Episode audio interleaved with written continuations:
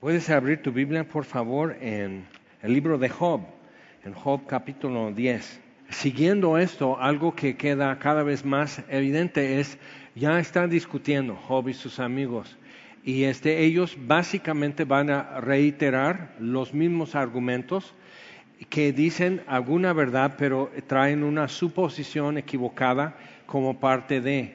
Por eso al final Dios reprende a los amigos de Job y dice, ustedes no hablaron mal de mí.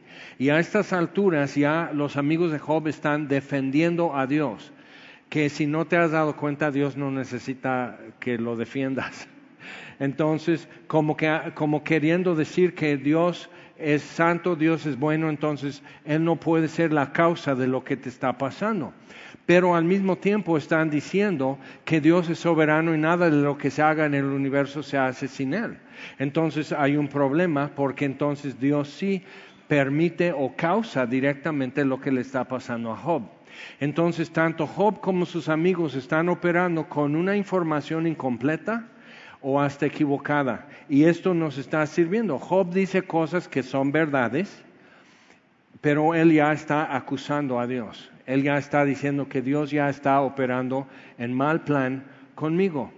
Y, o, si no, que me diga el plan. Y entonces e, es parte de eso, es la frustración de que, ¿por qué no me dice? O sea, yo, yo me pongo más en la raya, yo me puedo alinear más con Él, yo lucho menos contra su voluntad si tan solo supiera su voluntad. Entonces queda como misterio en gran parte. Ahora, en el mundo de hoy, como en el mundo de aquel entonces, todos operan con un concepto de Dios, aún el ateo. El ateo no puede quitar a Dios de su, de su atención porque tiene que hasta decir ateo, Dios no existe. Pero es un teísta a pesar de todo. El que siempre era politeísta, el que siempre era monista, el que siempre era todo eso, no tiene ese problema. Es el que es teísta pero rechaza el concepto de Dios que se le está presentando. A veces porque es un concepto equivocado o parcial, a veces porque es verídico y no lo quiere. Entonces, tenemos eso y a veces por eso hasta cristianos operan como si Dios no existiera. Entonces ocupan doctrinas y cosas hasta como hace momentos, diezmar. No es muy como libertador darnos cuenta que Dios no necesita un peso mío, no lo necesita. Entonces, ¿por qué diezmar? No, porque entonces como muchas veces los mismos cristianos ocupan eso como una cuota, una comisión. Entonces yo doy mi cuota de prosperidad y Dios ya me prospera. Entonces, pero lo disfrazamos con lenguaje como sembrar o algo así. Entonces, pues es, como regresar la bendición de Dios. Y dice, eso para mí no es una bendición. Regresar eso me hace falta. Entonces, cuando estamos soltando de nuestros bienes y nuestra economía, dices, no lo estás dando a Dios, estás dando a unos que traen aquí una bolsa y lo estás echando ahí. Dios no necesita tus monedas y tus billetes, entonces ¿por qué lo hacemos? Porque estamos diciendo, Dios me ha hecho partícipe de vida eterna, Dios me ha hecho partícipe de perdón y de esperanza, entonces yo estoy haciendo, Dios, me, me reserva Él la libertad de decidir hasta dónde Dios en mi vida. Entonces yo voy a hacer partícipe a Dios de mi vida. Eh, y es interesante que, o sea, si somos tan espirituales, ¿por qué tan aferrados a lo que no es espiritual? Y es algo que también nos, nos libera recursos para pensar diferente. Pero es muy fácil estar en una rutina, decir, no, eso es mi comisión que yo le pago a Dios. Es como la cuota en el fraccionamiento para el policía. Entonces, ¿qué sucede cuando empiezan a saltar casas en el fraccionamiento? El policía está dormido, entonces vamos a contratar uno más caro que no se duerme. ¿Ok? Entonces muchas veces el cristiano, cosas empiezan a suceder, entonces tiene que buscar a un Dios más eficaz, que se duerme menos, que es mejor vigilante, que es mejor proveedor, que es mejor, o sea, así entonces lo van cambiando, como si fuera una empresa o un cajero automático o algo así, entonces y, no, no entienden qué es lo que Dios realmente trae con la humanidad. Cuando dice en Romanos 5.10 que habiendo sido enemigos fuimos reconciliados, eso en, en cuántas palabras está diciendo algo tan grande que eso no lo vio Job. Job ofrecía holocaustos, entendía víctimas, entendía que, que, derramamiento de sangre es para remisión de pecados.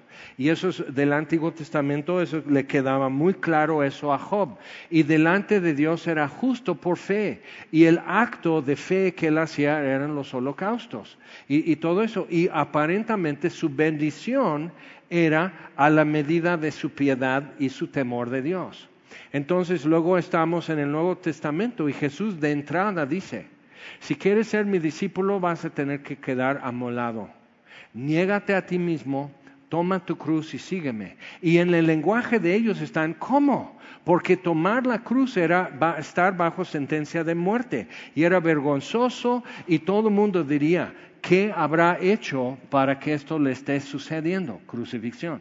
Ahora entonces vemos en el libro de Job y sus amigos, lógicamente, ¿qué habrá hecho Job para estar sufriendo lo que está sufriendo? Entonces en capítulo 10 dejamos a Job a medio discurso, donde él termina, el fin de capítulo 9, versículo 35 dice, entonces hablaré y no le temeré si Dios me dejara hablar cara a cara. O sea, yo quiero confrontar, yo quiero un careo con Dios. Y que eso realmente es el tema del Evangelio, es el tema de toda la historia humana. Que toda la historia humana ha sido que el hombre acusa a Dios. Le acusa a Dios de, de no estar cuidando, le acusa a Dios de ser caprichudo, le acusa a Dios de ser legalista, de ser exclusivo, de ser, de no existir. o sea, checa. Entonces, todo eso, pero que el hombre denuncia algo en Dios. ¿Ok? Y el Evangelio viene con una denuncia del ser humano. Y por eso como que choca. Cuando nos empiezan a, proclamar el Evangelio, choca porque me denuncia a mí. Y digo, pues ¿cómo voy a creer en Dios si yo ni sabía nada de Él? O sea, yo nací sin saber nada. O sea, ¿cómo Dios me califica como pecador si yo no sabía los diez mandamientos? ¿Supiste que Moisés quebrantó todos los diez mandamientos en un solo momento? Sí, cuando tiró las tablas de piedra. Lee tu Biblia, tenías que saber la respuesta, que quebrantó todas en un momento. Es un chiste. Ok, entonces, pero ve eso. O sea, ¿cómo voy a obedecer a Dios si no sé los diez mandamientos? ¿Cómo voy a hacer, cómo me acerco a Dios si no sé dónde está? Entonces, eso, y Dios dice, eso es muy tu problema. Yo soy Dios. Y, eso como que y batallamos mucho con eso. Y nadie ve, sí. Y él ha pasado por alto esta ignorancia. Lo considera un pecado, una ofensa. Mi ignorancia de Dios es una ofensa. Y digo, ¿cómo? Porque crecimos en un estilo escolar de que ignorancia justifica todo. Hasta ignorancia misma. Entonces, y Dios dice, no. Porque Romanos 1 dice, lo que es si se puede conocer de Dios, está evidente, por lo cual dice no tienen excusa.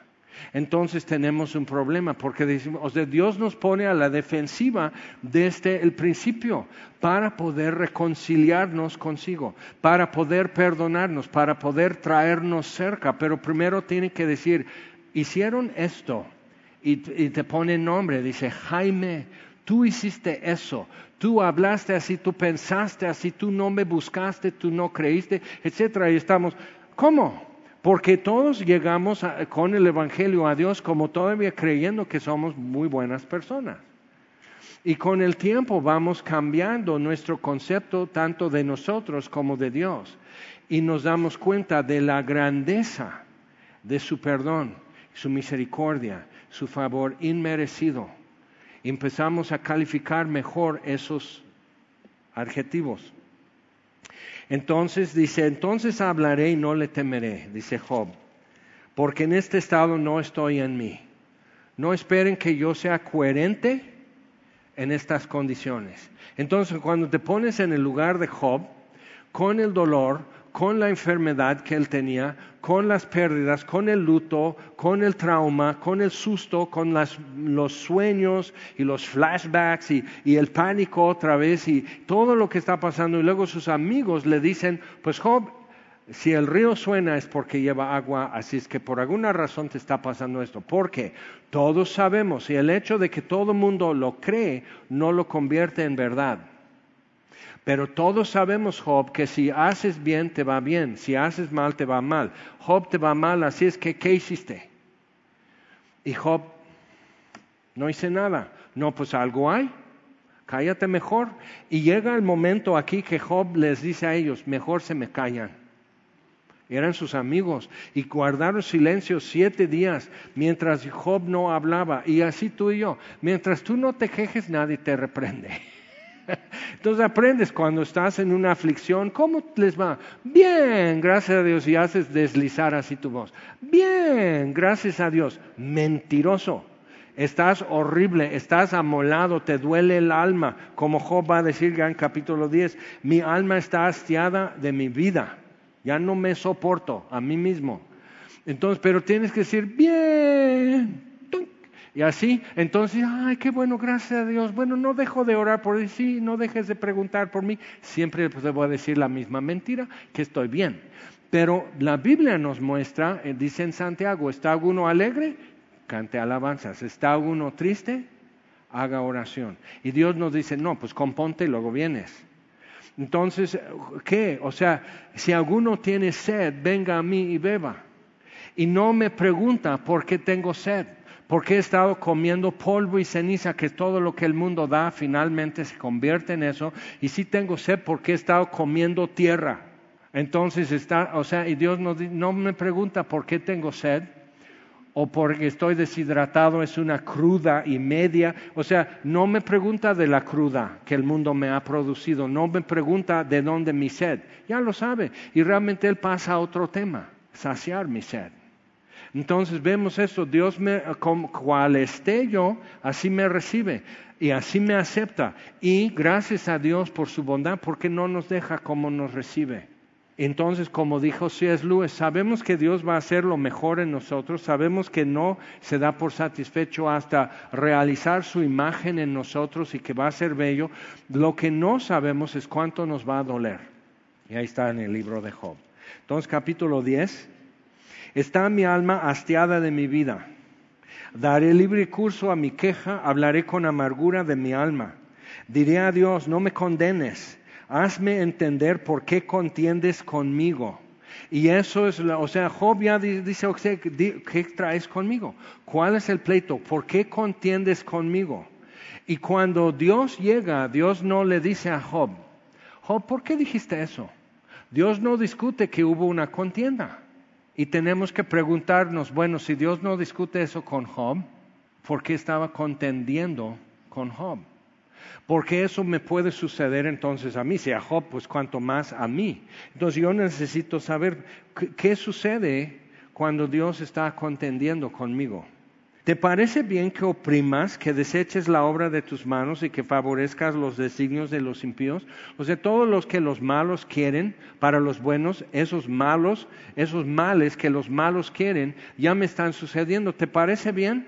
Y el libro de Job hace tiempo empezó a cautivarme para saber cómo orar diferente, cómo pedir diferente a Dios.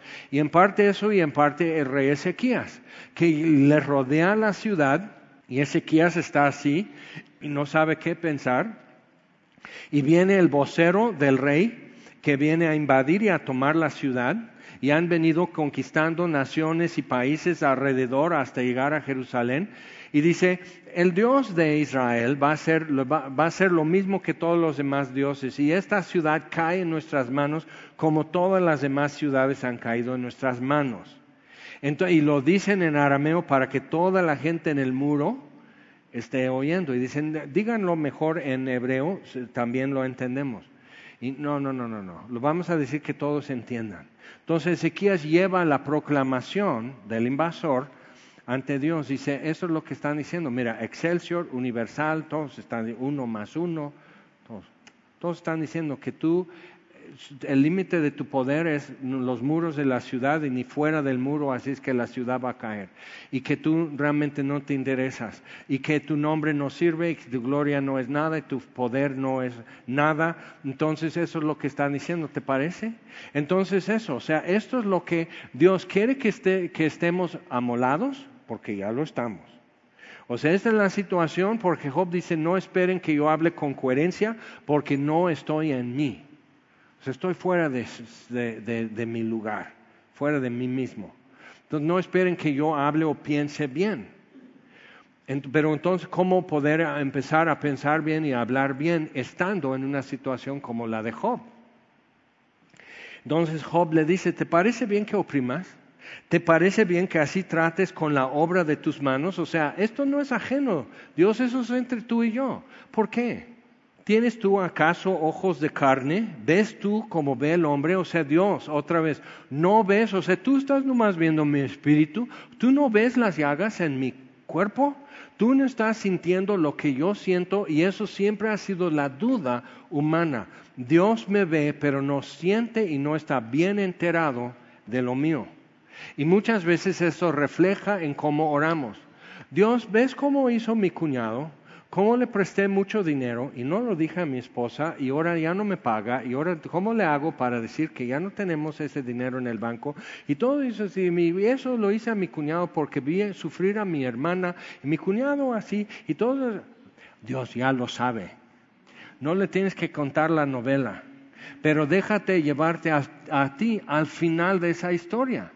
¿Qué es lo que tú quieres hacer con esto? Mi confusión, mi error, mi soberbia, mi propio consejo. ¿Qué es lo que tú quieres hacer con esto? Porque si bien vinieron a rodear la ciudad de Jerusalén, Ezequías no podía decir que nosotros somos muy santos y estos no tienen que estar aquí. Ezequías sabe, nosotros hemos sido bien idólatras, la ciudad está bajo sentencia de destrucción, pero ellos están diciendo otra cosa.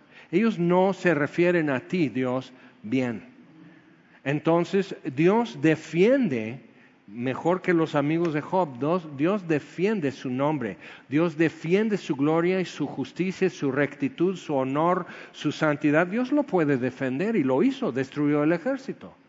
Y eso te dice, bueno, entonces Dios no necesita todo mi rodeo y todo mi sermón y cómo yo le tengo que decir a Dios cómo hacer las cosas y cuándo y todo. Está bien simplemente decir, Dios, me muero, siento que me muero. Dios, ayúdame con esto. O sea, puede ser mucho más sencillo y mucho más directo y Dios escucha y Dios actúa.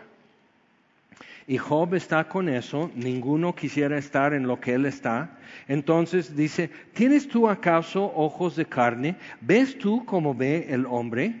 ¿Son tus días como los días del hombre o tus años como los tiempos humanos para que inquieras mi iniquidad y busques mi pecado? Sea, Dios, ¿me das cuántos años? Y yo trato de entender, yo trato de servirte, yo trato de honrarte y todo, mi tiempo se me va a acabar y no me dejes terminar bien.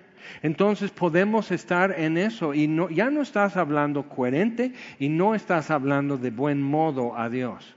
Y Dios, llegará el momento que Dios se presenta en el torbellino y, es de donde no queremos escuchar a Dios, queremos así como que Jesús y como en los cuadros que pone Jesús como sentado en una mesa mirándote todo surfer así cuéntame tus penas. Eso es el Jesús que queremos ver, no el que viene a, Job en un torbellino y dice, a ver, párate Job, a ver, fájate, a ver, enderezate, a ver, pórtate como hombre, contéstame como hombre porque has estado hablando como hombre y vamos a resolver eso como hombre. Entonces le empieza a hacer preguntas, Job, tú estabas con eso, Job, tú sabes aquello, Job, tú te encargas de todo esto, no, ¿verdad? Nomás te encargas de lo tuyo y ni lo haces bien. Y Job, y, todavía no termino. Y Job ya está así, no, ya, ya, ya me agacho. No, sigue parado porque no termino. Entonces, cuando Dios te confronta en él, o sea, pero muchas veces estamos que Dios está así y Dios con quien sabe. Entonces, ve lo que pasa cuando Jesús llega ante el sepulcro de Lázaro y llora. Jesús sabe que en cinco minutos va a resucitar a Lázaro. ¿Por qué llora? Trae un secreto, trae una sorpresa, trae un milagro que va a convertir el llanto en gozo de Marta y María. O sea, ¿y por qué está llorando Jesús? Porque Él no es como yo y Job ya lo afirmó, no es hombre como yo. Él no, pero ya Job tiene que entender diferente al final, como todos que estaban en el pueblo con Marta y María y Lázaro tuvieron que entender diferente. Jesús es hombre como yo y no es como yo. Porque Él llora por otro motivo. Entonces tengo que revisar lo que yo entiendo acerca de Él y qué es lo que realmente le toca el corazón, qué le conmueve el corazón a Dios. Y no le puedo manipular, es más, porque le decían sus hermanas, el que tú amas está enfermo. Y si no vienes, será porque no le amas.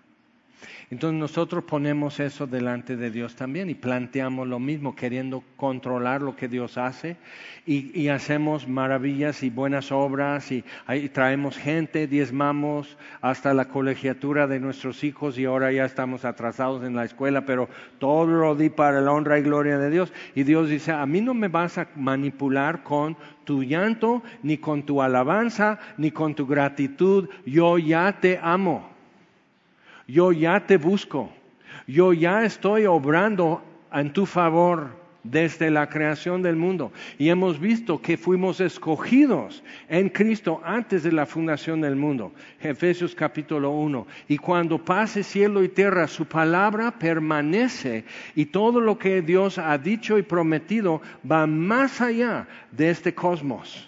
Entonces, yo hay información que Dios no me invitó a la junta para saber. Y no me tomó en cuenta para escoger, para, para prolongar su misericordia hasta que yo llegara a Él. No me preguntó, no me consultó conmigo para saber cómo arreglar esto, aquello o el otro. No, o sea, bueno, si Dios no me toma en cuenta para mi consejo, si Dios no consulta conmigo, ¿cómo sé que me ama? Dios muestra su amor en esto que siendo aún pecadores, Cristo murió por nosotros. Y Dios revela su consejo, que es tanto mejor que mi consejo. Y Dios me invita a consultarle y así saber algo. Entonces llega con Job al final y sus amigos y dice, ¿quién es este que oscurece el buen consejo con vanas palabras? Y Job, y sus amigos están así. Y Job, y Dios dice, párate Job, entonces, si Dios llegara conmigo, contigo, a decir, a ver, párate, te voy a hacer unas preguntas. Y estarías, no puedo pararme, no puedo estar sobre mis pies porque mis pies están hinchados así como elefante, me duele, me arde, no puedo pisar. Y Dios dice, párate. ¿Será que me ama? Entonces hay muchos conceptos y definiciones que yo necesito ajustar a lo que está escrito, pero me revienta la cabeza al saber, sí, me ama y sí ve todo y lo sabe y sabe lo que me pasa y sí me ama y estamos... No. Ama al mundo y dio a su hijo, pero a mí no me ama. Me deja aquí de colado. Si lo has pensado. Y esperas que algún día Dios cambie de idea y no sabes lo que Él piensa. ¿Cómo vas a saber si tiene que cambiar de idea? hacia ti. Entonces sí tenemos que, llevar esto ante Dios y sí el libro de Job nos confronta. Dice, versículo 8, tus manos me hicieron y me formaron y luego te vuelves y me deshaces. O sea, Dios, o sea si, si eso es lo que querías, era todo derramado en el piso, pues, ¿por qué me hiciste creer? ¿Por qué me hiciste confiar? Entonces dice, acuérdate que como a barro me diste forma y en polvo me has de volver. O sea, si me dejas secar ese, ese, mismo barro que era flexible y que llevaba hasta las huellas digitales de tus manos mientras tú me formaste, y tú me hiciste crecer en el vientre y todo esto. O sea, ¿qué estabas pensando cuando hiciste esto? Si al final me ibas a dejar secar como barro y convertirme en polvo molido otra vez. O sea, ¿para qué era esto?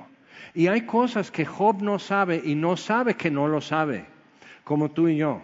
Hay cosas que no sabemos y sabemos cosas que sabemos que no sabemos, como el número de las estrellas o cuánto pesa la Tierra, el, el planeta. Sabes que no lo sabes, pero el no saberlo no te afecta, ¿verdad? O sea, no, el SAT no te va a cobrar algo porque no sabes cuánto pesa el planeta, ¿ok? No sabes cuántas estrellas, entonces hay una muta. O sea, no, no pasa nada. Entonces, si, tú como yo en, en, secundaria, entonces empezaron con álgebra y terminó mi vida y mi felicidad y me volví preso de guerra en secundaria. Entonces, ok, entonces hay que hallar X. Y nunca me pudieron hacer entender por qué era importante hallar X. Entonces yo no voy a hacer, yo voy a estudiar lingüística y no necesito saber nada de X, solo cómo se pronuncia. Entonces ya. Entonces hallar X. Pero X es una cantidad desconocida, ¿ok? Entonces tú puedes hacer la ecuación y un excelente profesor que era digno de mejor alumno nos enseñó eso. Sabes que estás haciendo bien tu trabajo, resolviendo la ecuación cuadrática si hace como una cara, hace como un rostro. Entonces pones estos números 31 menos 19 entre paréntesis y eso es multiplicado con otra paréntesis que es x por 3. Estás allá, o sea, pero si lo estás haciendo, vas haciendo otros paréntesis así y sale como rostro. Y si sale chueco, estás haciendo mal tu trabajo. Bueno, yo hacía mi ecuación o de esa ecuación hasta por allá. Entonces digo, no me sale la carita. Y no me podían convencer que era importante. Entonces un amigo llegó al otro día y ya estoy con mi tarea y todo así chueco. Y dice, no, pues este X es 5. ¿Cómo? Entonces una profesora en álgebra puso esto como, como un, este, era de hacer puntos en, el, en, los cuadrantes que tienes un eje que es X y otro eje que es Y, ¿te acuerdas? O también ya lo borraste. Entonces ahí estás con tu cuadrante y todos, todos son puntos, entonces vas resolviendo todos los problemas que te ponen y eso coloca un punto en los cuadrantes. Y si conectas en orden el punto que corresponde de este problema número uno, ah, entonces conectas eso y hace un dibujo. Bueno, ya te imaginas cómo quedó mi dibujo. Era como un hombre con un sombrero y una pala así. A mí me salió como víbora de la mar y, y ok. Entonces, y dije, hay algo que me falta Inteligencia no, pero me falta cordura o algo porque simplemente no, no, no checa. Ok, pero ¿qué es lo que me ayudaban si me decían en cada uno como luego hacen? X, el número uno, X es 5, el número dos, X es 19, el número tres, X es 3.2. O sea, ok, entonces me dan la cantidad desconocida, pero no puedo hacer el trabajo porque la profesora exigía eso, que hicieras todo así en el papel. Y yo, y de que, o sea, ya, salió mi, la carita, ya salió. Y no soy más rico, no soy más guapo, no soy más feliz, pero ya me salió la carita en, en el cuaderno. El libro de Job es para gente que nunca pensaba que era importante ese valor desconocido, la cantidad desconocida que es X. Porque Job está operando con, con, sumar y restar nada más, y una multiplicación básica. Si haces bien, te, te, va bien, si haces mal, te va mal. Job hizo bien y le va mal. Ahora, entonces algo no checa. Hay una cantidad desconocida y él no puede resolver. Y sus amigos empiezan a soplar y decir, no, pues esta es la cantidad. Él dice, no, ya, ya metí ese número y me sale todo chueco para allá. Entonces estás igual equivocado. Y llega a Dios y decir, yo soy la cantidad desconocida.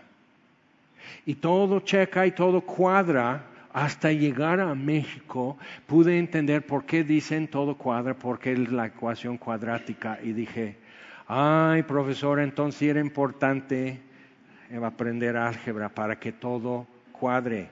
Entonces ya estoy viendo esto y digo, sí era importante saber esto, pero, pero álgebra es la forma de descubrir esa cantidad desconocida. ¿Cuánto es X? Y la Biblia nos presenta al que es la cantidad desconocida, el Dios invisible, el Dios viviente, y nos muestra, esa es la cantidad desconocida. Con este número, con esta cantidad que es Dios, ya sale y todo cuadra. Entonces Jesús va a través de todo el Evangelio de Juan diciendo, yo soy el buen pastor. Entonces no perteneces, estás suelto, estás así navegando sin timón. Ok, yo soy el buen pastor. Yo soy la puerta. Yo soy la luz. Yo soy la vid verdadera. Yo soy la razón de un proceso de hacer una vida estéril en una vida fructífera.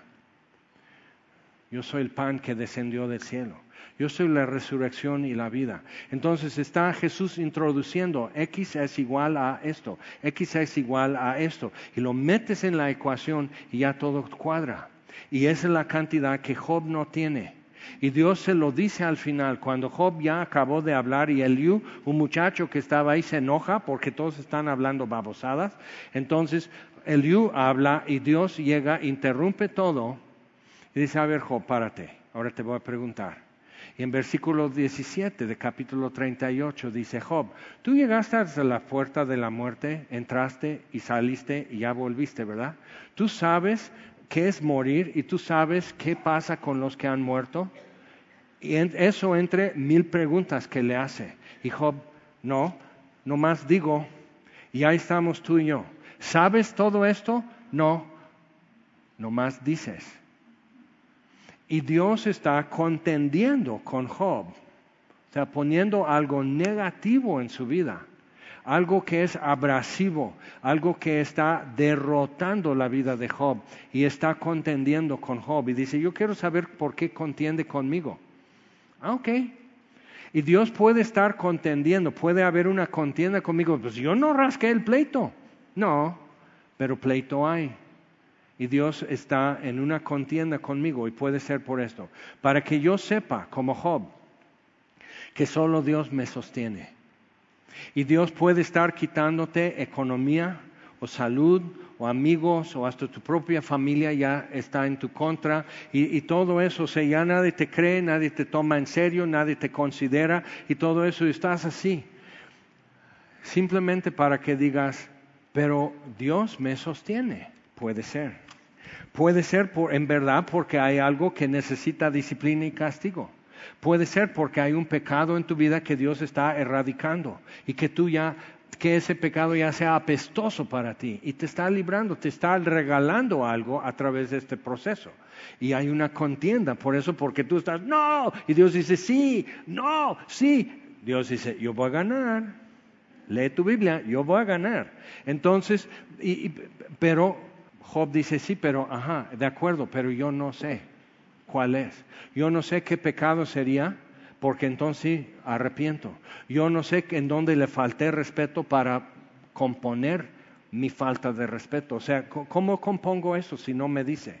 Entonces los antiguos tenían eso y proponían, y eso son religiones hoy, proponían explicaciones y una de sus conclusiones es si haces bien, te va bien, si haces mal, te va mal. Nada más que a veces no. A veces hacen mal y les va bien. A veces hacen bien y les va mal. Entonces Jesús viene, inserta otro número en la ecuación. Dice, en el mundo tendréis aflicción, pero gozaos. Yo he vencido al mundo. Esa es la cantidad desconocida. Yo soy X y he vencido al mundo.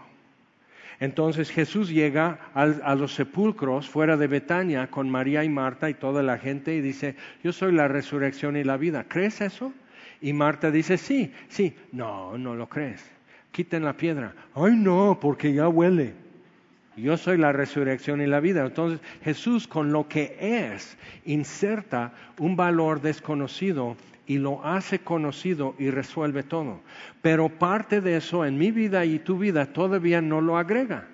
Y seguimos haciendo nuestra ecuación y sale todo chueco fuera del cuaderno y hablas con alguien en tu salón y tampoco saben. Entonces tenemos que volver al libro, estudiarlo más, esperar más, poner más atención. Ahora, puede ser para hacerte partícipe de sus padecimientos. Pablo dice a los colosenses, mientras yo, o sea, yo lucho, yo me esfuerzo para esto, para todos los creyentes, mientras yo estoy así, que Dios cumple en mi cuerpo, en mi carne, lo que falta de los padecimientos de Cristo por su iglesia. Entonces hoy aquí estamos bien tranquilos y quitados de pena y tú dices, pues yo no, ni de pena estoy quitado ni tan tranquilo. Digo, no te apedrean cuando sales, no te queman vivo, no te puñalan tu misma, tu misma familia por deshonra de que ya eres cristiano como en Pakistán, no están quemando todo tu pueblo como en Nigeria, no están yendo casa por casa para violar a tus hijas porque eres cristiano. O sea, todo esto que sucede en el mundo, eso es otra cosa. Y aquí estamos bien tranquilos y quitados de la pena.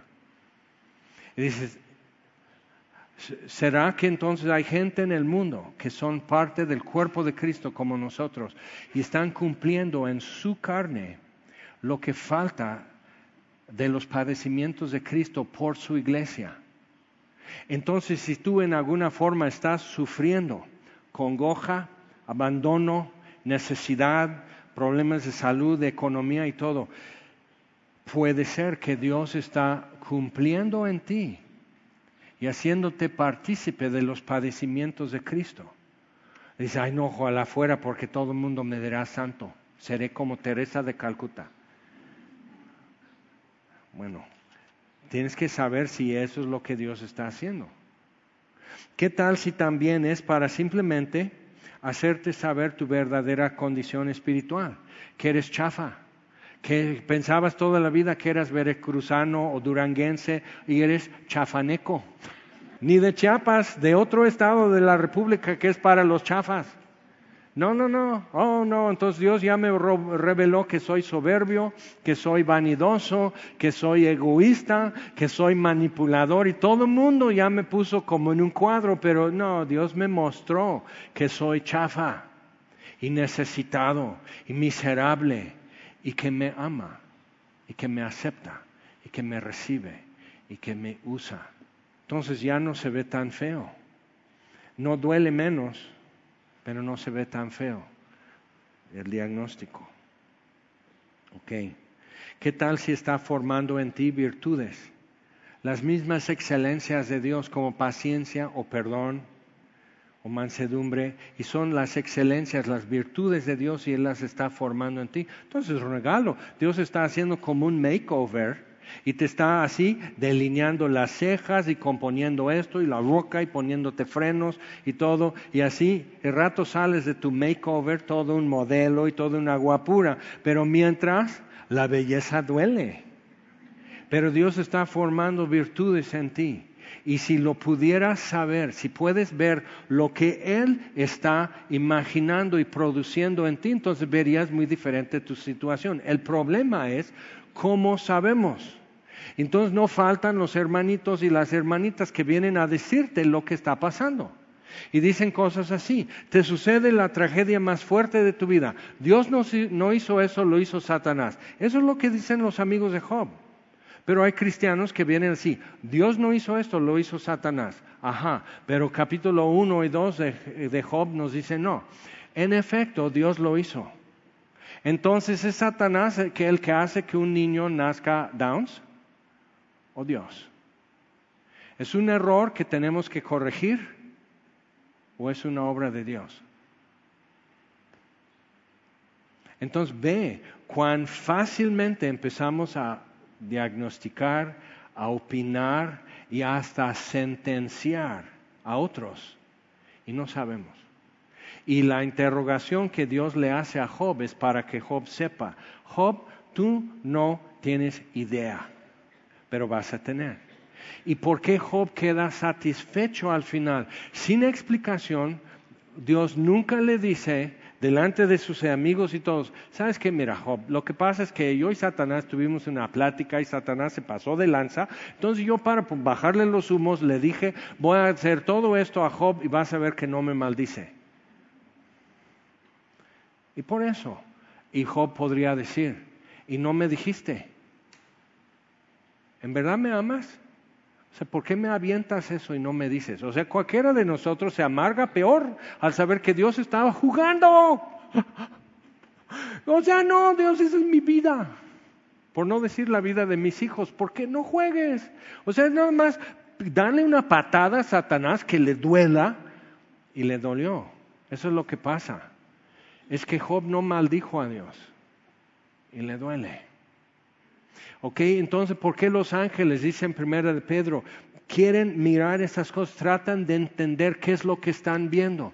Porque ven así y después del primer servicio alguien se acerca llorando que sus hijos ya le rechazan, que son los que le mandaron aquí.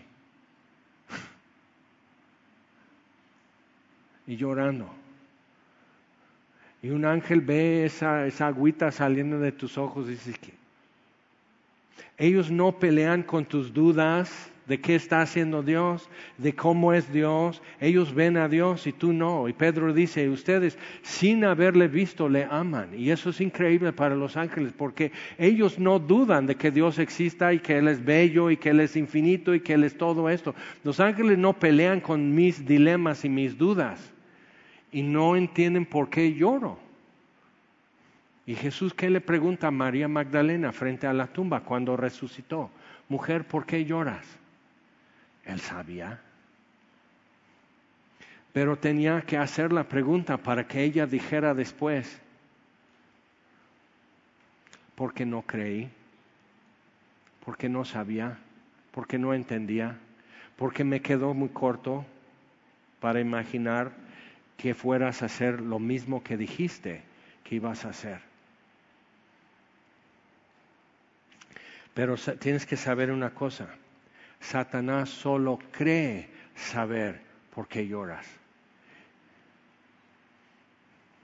Porque Jesús lloró y él iba a resucitar a Lázaro en cinco minutos. Y Satanás se goza de producir llanto y luto y confusión y humillación y quebranto. Se goza en eso. Sí, sí, sí, sí, sí, destruir, acabar con todo.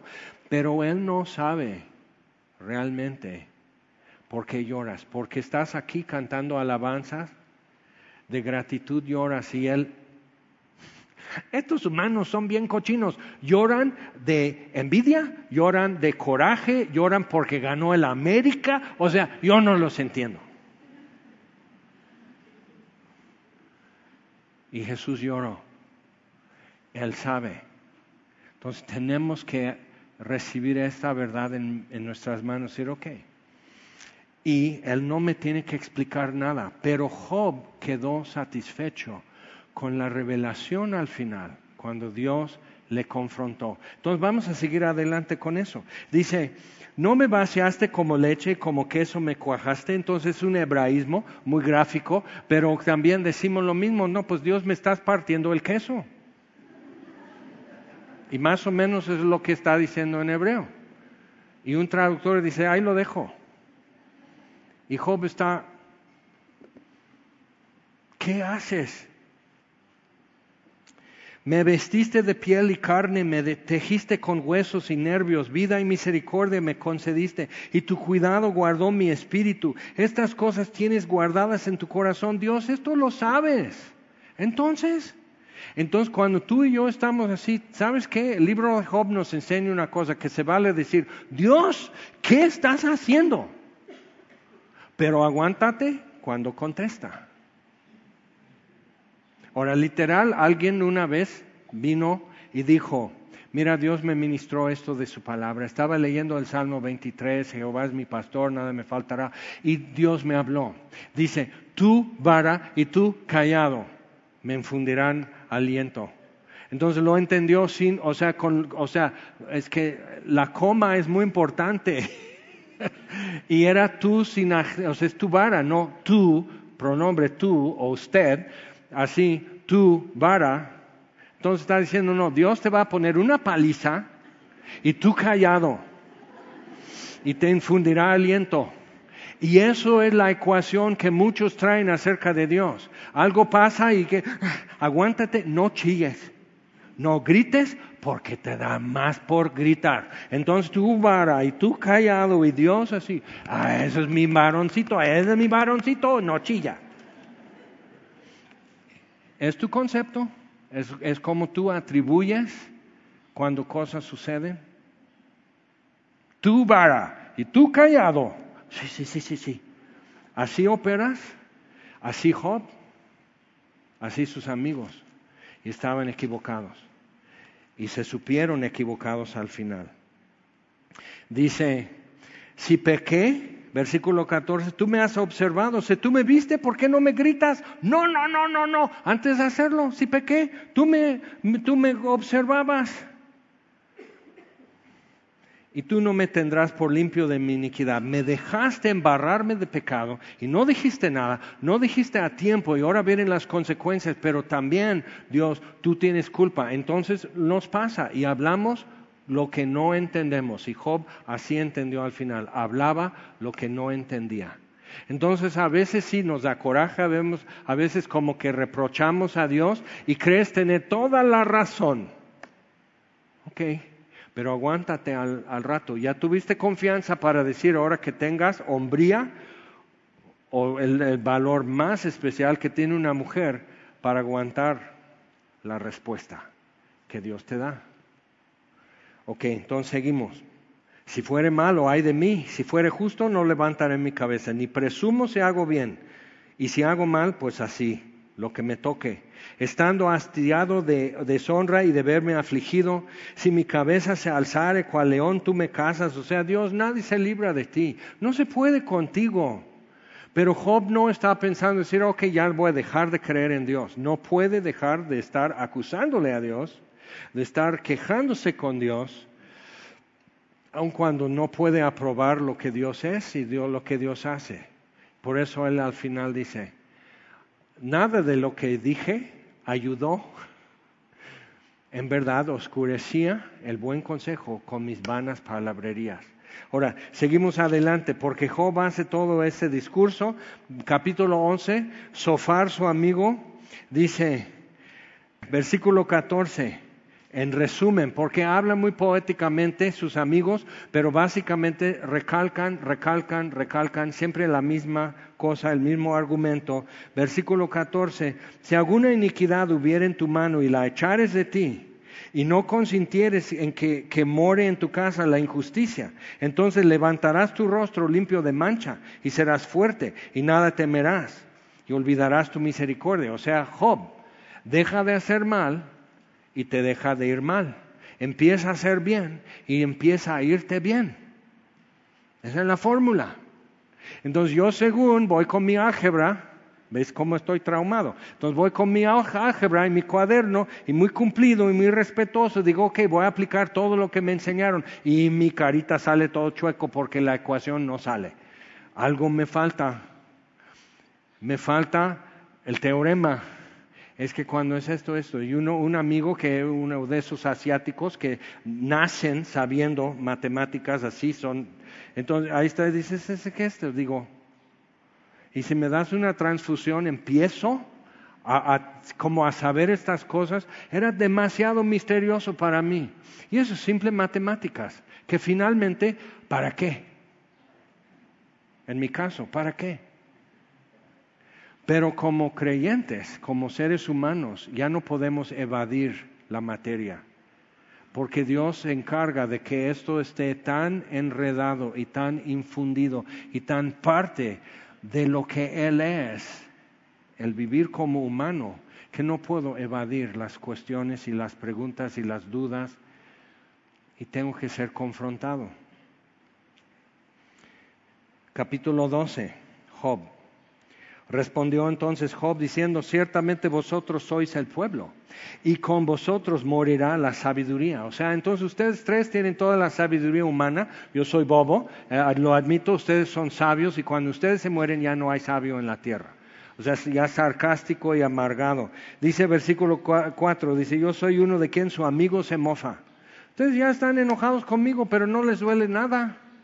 A mí me duele todo y hasta lo que no creía que me podía doler ya me está doliendo. Entonces, ¿cómo? Entonces, eh, más adelante dice, versículo 7. Dice, ok, mira, yo ya viví también, hay cosas que yo aprendí. Dice, en efecto, pregunta ahora a las bestias y ellas te enseñarán. A las aves de los cielos y ellas te, te lo mostrarán. O habla a la tierra, ella te enseñará. O sea, conocimiento general cualquiera adquiere. Entonces, por eso decían, si tú haces esto, si tú cambias el aceite a tiempo en tu coche, si tú mantienes las llantas con la presión correcta, si tú arrancas y dejas que circule el aceite en el motor, así, si tú esto, si tú el otro, cuando ya explotó el volcán, no laves así tu parabrisa porque se raya. Entonces yo obedecí todos los consejos y pero tu vida no es un automóvil, no es una máquina. Tu alma no es una máquina. Entonces hay reglas y aplicaciones que puedes hacer todo bien y aún así algo sucede. Jesús no tenía pecado, entonces ¿por qué lo golpearon? ¿Por qué murió por mí? Eso parece fuera y en contra de los reglamentos. Pero es que hay una información que es el favor inmerecido de Dios. Hay una información que yo no estoy tomando en cuenta y no me cuadra lo que está pasando. Y por eso los mismos discípulos, cuando Jesús resucitó, tal y como dijo, no lo pensaban y no lo creían. ¿Por qué? Porque es, que así no es. Lo vimos tan muerto que más muerto no puede estar. Así es que ya murió. Aunque vieron a Lázaro resucitar, o sea, Sí, sí, pero mi amigo asiático como por magia resolvía los mismos problemas que yo no podía resolver, pero es asiático. Entonces nosotros decimos, bueno, es el Hijo de Dios, por eso no duda de su Padre.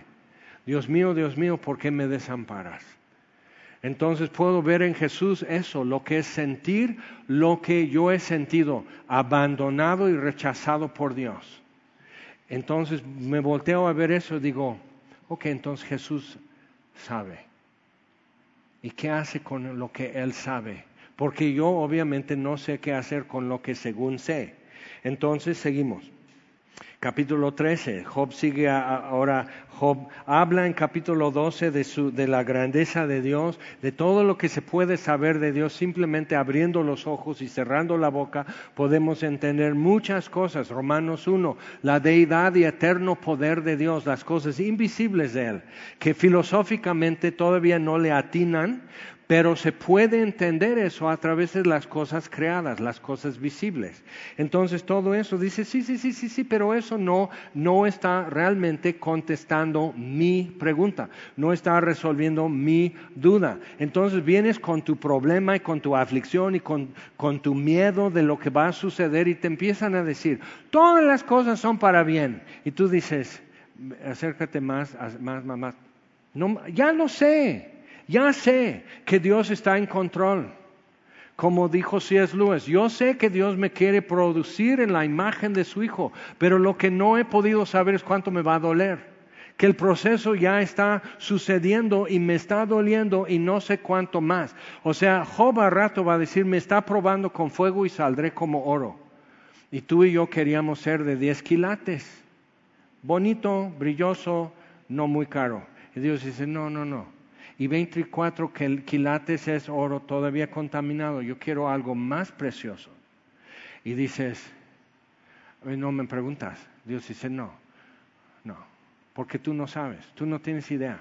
Tú no sabes lo que yo sé, pero puedes creer que te amo y que sé lo que estoy haciendo. Y eso siempre, finalmente, es todo mi dilema, es todo tu dilema.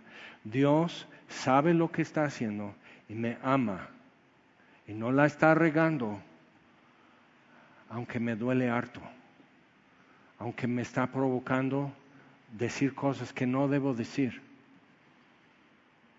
¿Por qué entonces es lo que Dios estima? Es lo que Dios estima. Que tú y yo sigamos haciendo lo que hay que hacer, aunque me duele, aunque no sé por qué, aunque creo que Dios ya se desapareció, Dios se fue a la tienda y todavía no regresa y no sé qué hacer lo que sigue. O sea, estoy así, pero sigo haciendo lo que tengo que hacer, aunque no veo lo que Dios está haciendo. Y eso es complicado para nosotros. Para Dios no, Él sabe cómo va a terminar, pero yo no. Y al final no le da ninguna explicación a Job, nomás se planta frente a Job y le basta. ¿Y de dónde le contesta? Respondió Jehová, capítulo 37, así empieza la cosa. Entonces dice así, capítulo 38, respondió Dios desde la tormenta Entonces una vez pasé, en Tehuacán se daban unas tremendas tormentas de polvo, remolinos. Digo, eso no es remolino, eso es diabólico, tiene que ser, porque ¿cómo? Entonces vas atravesando detrás de lo que era aguas de Tehuacán, etiqueta azul, una llanura enorme donde ahora es Aurrera pero antes era vacío y más allá Infonavit y para ir a la colonia donde el templo y así. Entonces voy caminando y un polvo blanco y a rato es, parece que es la luna. Haces así, puf, puf, puf. Y de repente alzo los ojos, cual Job, y veo que viene del norte un remolino y de lado al lado y de una altura así, un muro de polvo haciendo esto y con basura y se ve. Una vez vi pasar un remolino en todos los patios de la hilera de casas de enfrente y arrancó ropa del tendedero y ves así metros arriba, así como pajarito, no, es una camisa y una tapa de tinaco volando como unicel. Entonces veo todo eso viniendo y no hay para dónde y no hay para atrás, o sea, va marchando más rápido que yo y no hay una tiendita, no hay nada, no hay un, o sea, no hay un taxi, nomás me subo, le doy 20 pesos, ya, nomás que pase y yo ya camino para no gastar gasolina. Entonces ahí está, entonces más agarro y hago así y me sacudió la ropa, quedé así. Mira, Dios dice, si esos despeinados no te quedan, Jaime Mero, ya. Entonces, así, y tuve que vaciar así el bolsillo de la camisa tierra y de los bolsillos, así, mi Biblia, así, o sea, todo empanizado, literal, llego al templo, ay hermano, le tocó un torbellino, arena en los dientes y cerré la boca, a ver, hazme favor, ¿cómo es eso? Entonces estoy así. Entonces imagina, lo que Job necesitaba en ese momento es que simplemente como si fuera campanilla, así, con su varita mágica, Job, yo te amo, y ya. Entonces, desde este el torbellino y está así, Job, así. Párate, Job. Fájate, Job. Pon atención, Job. Contéstame. Y así, todo eso enfrente y sus amigos y papeles volando, el periódico y va un gato así volando y todos están y Job dice, todavía no termino, Job. Contesta. Y no puede contestar Job. No tiene la respuesta. Y Dios es la respuesta. Cuando se acaba todo, Job, sin explicación, Job se da por satisfecho. ¿Puedes creer que cuando todo acabe y ya nomás estás sacudiendo el polvo de los bolsillos y el pelo así blanco y, todo parado y todo así y así de las orejas, estás así y, y te dicen, ¿qué te pasó? Vi a Dios. Te basta, es suficiente revelación. Vi lo que Adán y Eva ya no pudieron ver. Entonces vemos en, el Antiguo Testamento, Dios dice, ok, voy a bajar sobre la montaña, el monte Sinai, pongan una cerca que nadie toque, que ni un animal, o sea, así. Así es santo, santo. Entonces yo voy a descender, yo voy a condensar y enfocar toda mi gloria y majestad y voy a presentarme delante de ti en la montaña y te voy a decir mi voluntad. Y le da los diez mandamientos. Entonces, y es con un son de trompeta largo, tocando una trompeta, cuerno de borrego, así, y eh, desciende fuego y gloria sobre la montaña, se vuelve en una nube oscura y Moisés tiene que subir. Y cuando baja está temblando. ¿Qué? Gloria. ¿Por qué está temblando? Eso quisiera saber. ¿Por qué estás temblando? Entonces hacemos un fast forward y Dios le negó a Moisés su petición, quiero ver tu rostro. Y lo vemos en la transfiguración de Jesús en el monte. Entonces así, y ahora no hay cuerno de borrego, no hay trompeta, simplemente es transfigurado Jesús y Moisés y Elías aparecen hablando con Jesús acerca de sus padecimientos. Y lo que escuchan es una voz de la nube de gloria que empezó a tapar y a encubrir todo, así, y por dentro no era oscuro, sino lleno de gloria, y tapa todo y ya no pueden ver nada, y una voz dice, este es mi Hijo amado, en quien tengo complacencia, óiganle. Y luego hacemos otro fast forward, Jesús ya en la ascensión y está el primer mártir, Esteban, dando testimonio. Y dice, oh, en el concilio es un edificio viejo, en el concilio dice, wow, veo el cielo abierto y Jesús en pie a la diestra del trono de Dios. La Biblia dice Jesús ascendió y se sentó a la diestra del Padre, pero aquí está en pie. ¿Por qué? Porque un fiel testigo está dando fiel testimonio acerca de él. Y lo sacan y lo apedrean a muerte a Esteban. Pero vio y le fue suficiente. No dijo, ay, pues entonces, pues entonces, ¿quién se va a encargar? Porque me toca el domingo en estacionamiento. Ahí se las ven. Yo ya vi, yo ya vi, ya quedé satisfecho y él intercediendo por los que le apedrearon. O sea, ¿cómo? Entonces vemos a Juan el Bautista, digo Juan el apóstol, en, Patmos, en Apocalipsis, y se voltea para ver quién habla con él y ve a Jesús en su gloria y majestad y cae como muerto a sus pies. Y Jesús dice, ahora párate. Siempre Dios está diciendo, no se trata de ti, párate, no hagas drama, no hagas teatro, párate porque tengo que decirte algo. Y Jesús entonces le empieza a decir, pero ve otra cosa, la Biblia dice que cuando Jesús regresa, cuando desciende por la atmósfera de la tierra al aire, a la atmósfera baja, donde podemos respirar, con voz de arcángel y con son de trompeta. Solo dos veces en la Biblia hay, esa trompeta que toca fuerte y largo cuando Dios da la ley y cuando Jesús viene a reinar. Hmm. La Biblia es tremenda. Y decimos, sí, no hubo trompeta cuando nació, no hubo trompeta cuando murió, no hubo trompeta cuando resucitó, no hubo trompeta cuando ascendió a los cielos. Pero ¿por qué esto y esto? Gloria, como el viejo himno. Gloria, gloria, gloria sin fin traerá. ¿Cuándo? Cuando Jesús viene otra vez. Y decimos, ¿cómo será? Eso todos quisiéramos saber. ¿Cómo será? Ahora piensa. Entonces Job está con todo eso. Luego dice en capítulo 13, ya está, dice, ok, esto ya lo sé chicos. En capítulo 13 dice, versículo 4, porque ciertamente vosotros sois fraguadores de mentira.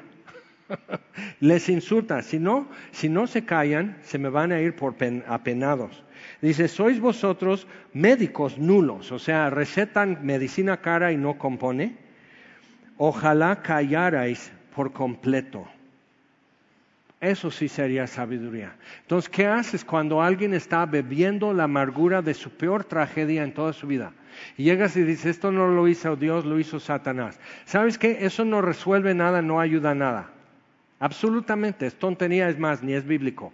Pero suena muy bien decirlo. Sí, médico nulo. Nomás opina de la enfermedad, pero realmente no cura. Pero ¿qué puedes hacer? Ay, ¿verdad? Y luego a lo mejor pensar, no, no, me digas que yo te dije que así dijeras, pero es un ejemplo. Y luego dijiste, ¿por qué ese día puse rímel? Porque ahora ya todo se me escurrió de llanto. Y se ríe, sí, ¿verdad? Porque a veces lo que es más sano para nosotros es dejar de tomarnos tan en serio. Porque por tomarme tan en serio como Job, que es muy humano, es muy normal, pero me tomo tan en serio que no puedo recibir su gracia. Porque Dios resiste a los soberbios y da gracia a los humildes. Entonces puede ser también que todo esto que pasa con Job es para que Job sea humilde que sería un regalo, porque Dios da gracia a los humildes. Ok, entonces, ya en capítulo 4, Job todavía no frena, Capítulo 14, versículo 1, el hombre nacido de mujer corto de días, hastiado de sinsabores, y sigue con todo esto, o sea, ¿de qué sirve vivir? ¿De qué todo esto que crecemos, que pensamos, que construimos y todo eso, si todo tiene que ser derribado y muerto al final, eso no entiendo qué es lo que Dios está haciendo. Capítulo 13, versículo 15 dice, aquí aunque Él me matare, en Él esperaré. Entonces Job está agarrado de un solo hilo en esto, porque es duro lo que está viviendo. Y él ya dijo al final del capítulo 9, yo no estoy hablando coherencias, ya lo sé. pero yo ya no me aguanto. Entonces está agarrado de un solo hilo, he aquí, aunque Él me matare, en Él esperaré. Y eso es tan duro, pero otra vez es eso, sigo haciendo lo que hay que hacer, aunque no lo siento, aunque me duele, aunque todos me preguntan, yo no puedo contestar nada, pero sé que esto es verdad y sé lo que tengo que hacer. Entonces, ¿qué, qué otra me quieres recetar? Entonces, cuando me despido de mi mujer, que ya le llevan al quirófano, es una emergencia, tuve como cuatro horas como para procesar esto, dice, sí la vamos a tener que operar, es esto, me muestra, me explica y todo como que y digo, sí, pero este médico no lo conozco, lo conocí ayer en, en urgencias y ahora ya va a abrir el... ¿Cómo? Ah, y entonces estoy así, ah, bueno, ah, claro que sí, pues entonces, eh, de acuerdo, doctor, y todo eso. Entonces, pues ya vienen por ella y así y todo, y nos miramos, y nos tomamos de la mano, y nos dijimos, vamos a estar bien. Pero tanto ella como yo sabíamos, no sabemos cómo esto va a terminar, no sabemos si mañana amanezco solo o si estamos juntos todavía, no sabemos qué está pasando. Y solo sabemos que hay que operar. Bueno, y no te, como que no te dan días para ayuno y oración y, y esto, y que todos así, que tragar saliva y juntar valor, decir, ok, listo, ungidísimos, al quirófano. No, ni pude ir a acompañar. No, nomás estorbo. Ok, vamos a estar bien. Y se van, me quedo en el cuartito en el hospital y ahí estoy. Dios, cierra la puerta, tú dime la pregunta. Entonces digo, ok, la pregunta es, ¿estoy fortalecido o me estoy haciendo fuerte? Porque esto va a durar muchos días más, de una u otra, como si no sale del quirófano, o estoy siendo fortalecido o nomás me estoy haciendo fuerte. ¿Qué es? Y me senté y platicamos un rato y oré un rato para decir, ok, pues yo, la verdad, hasta este momento me di cuenta que muchas veces me hago fuerte y algo que no me duele y algo que no me espanta y así. Y Dios dice, sí, pero verdad, ahora sí ya te toqué en el nervio. ¿Eres fortalecido, Jaime? Y delante de Dios, ¿qué le vas a decir sino la verdad?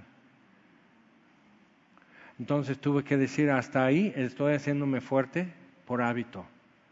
Hasta aquí creo que soy fortalecido por ti. Vamos a tomar un rato, Dios, y vamos a sustituir y cambiar para que Dios sea fuerte por ti. Y ya. ¿Ok? Y Dios sabía cómo iba a terminar. Y alguien podría decir, todo va a estar bien, es un buen cirujano. sí, y Dios entra al cirujano, al, al quirófano. Dios entra ahí también, Dios opina también, Dios decide también.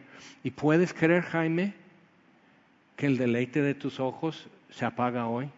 Y que eso es amor, y que eso es fidelidad, y eso es algo bueno de parte de Dios. Y eso es tan complicado y difícil para nosotros. Es tan complicado. Dice, sí, eso dices porque ya te salió bien. Yo no sabía, y Job no sabía, y era mil veces peor. Y él no podía dar ni explicación de lo que sucedía, ni promesa de cómo terminaría. Él no dijo, bueno, voy a aguantar, yo vara y yo callado y Dios me va a restaurar todo al final. Él no sabía eso. Él no sabía que había un buen final y un buen propósito y que no era despropósito de parte de Dios y no era mal plan y todo eso. Job no sabía. Él pensaba que era el mal plan y que él se tenía que aguantar.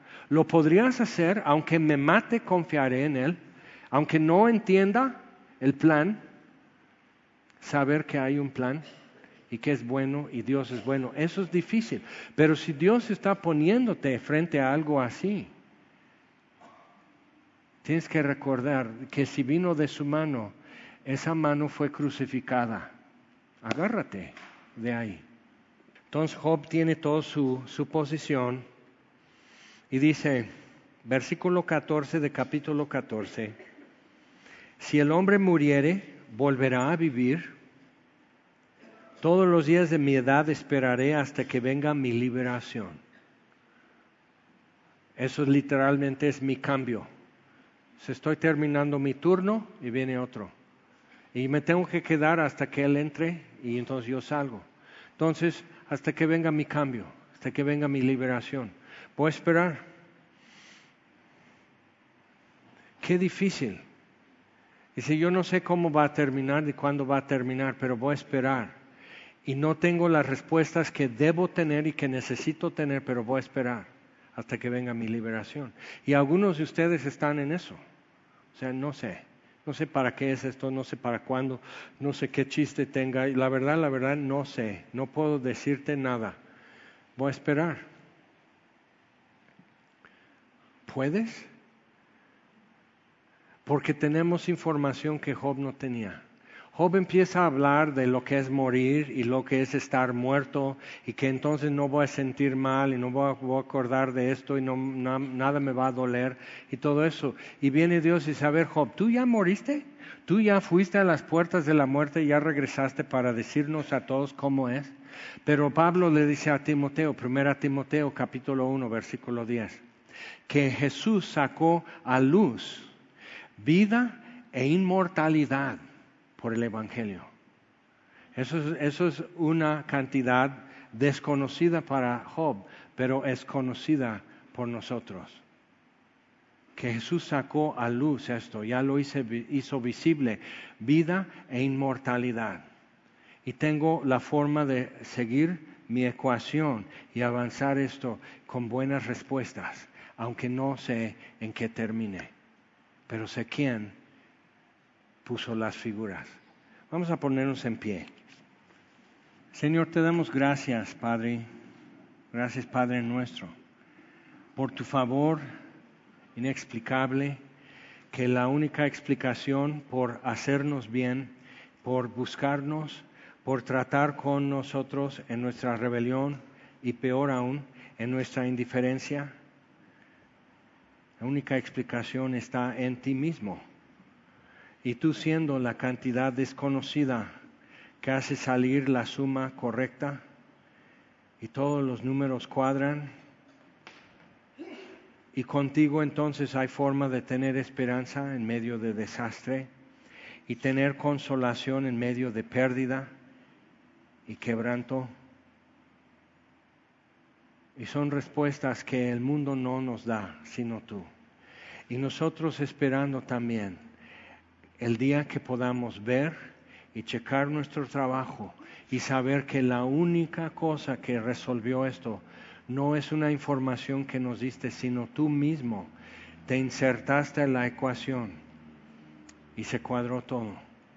Y Jesús dijo, yo soy la resurrección y la vida. Jesús dijo, yo soy la luz del mundo. Jesús dijo, yo soy el pan que descendió del cielo. Jesús dijo, yo soy el buen pastor. Jesús dijo, yo soy la puerta. Y era la cifra que nos evadía. Y te damos gracias, Señor, porque tiene sentido, late, checa, se cuadra y tenemos luz y tenemos vida. Y te damos gracias, Señor. Abre nuestros ojos a estas cosas y háblanos más de esto durante la semana. Y te lo pedimos en el nombre de Jesús. Amén.